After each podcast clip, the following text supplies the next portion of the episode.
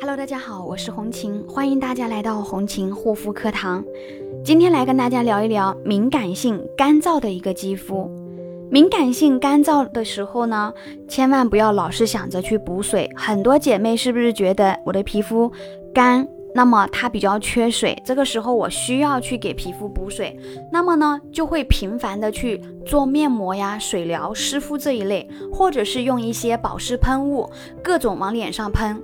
但是你有没有感觉到，这样操作下来之后，你的一个皮肤还是越来越干？因为水基类的东西，第一个它用在脸上面，大多数都会挥发掉，而且皮肤皮脂膜角质层受损了。它是有这个皮肤屏障功能障碍的，没有保湿锁水能力，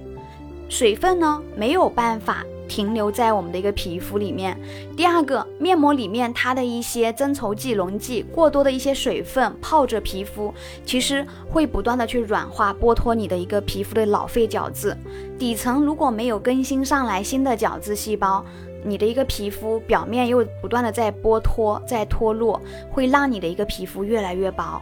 有没有发现，你每次敷完面膜过后，皮肤它确实是会变得白嫩一点点？其实这些都是因为把皮肤相当于做了一个剥脱，有一个脱落的效果。像这种敏感肌，它本身呢就是很薄弱的，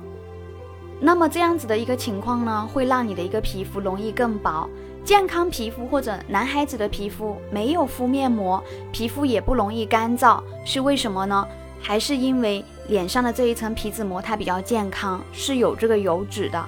角质层健康，皮肤它有一个保湿锁水的一个能力，皮肤里面的一个保湿因子本身就比较充足。而对于薄弱的一个皮肤敏感肌，像包括先天角质层薄，一个是后天不断的清洁按摩剥脱，导致皮肤皮脂膜角质层受损，脂质流失，角质层它有间隙有缝隙了，皮肤的一个水分营养。它就会流失的快，所以这个时候我们要做的是什么呢？在这种情况下，先建立这一层皮脂膜，养护角质层很重要。那么今天我们这种肌肤缺的呢，就是油脂，所以呢，对于这种情况下，油和面霜，包括修复的一个乳液，一定要用起来。针对屏障受损去深层修复的一个乳液、面霜，以及。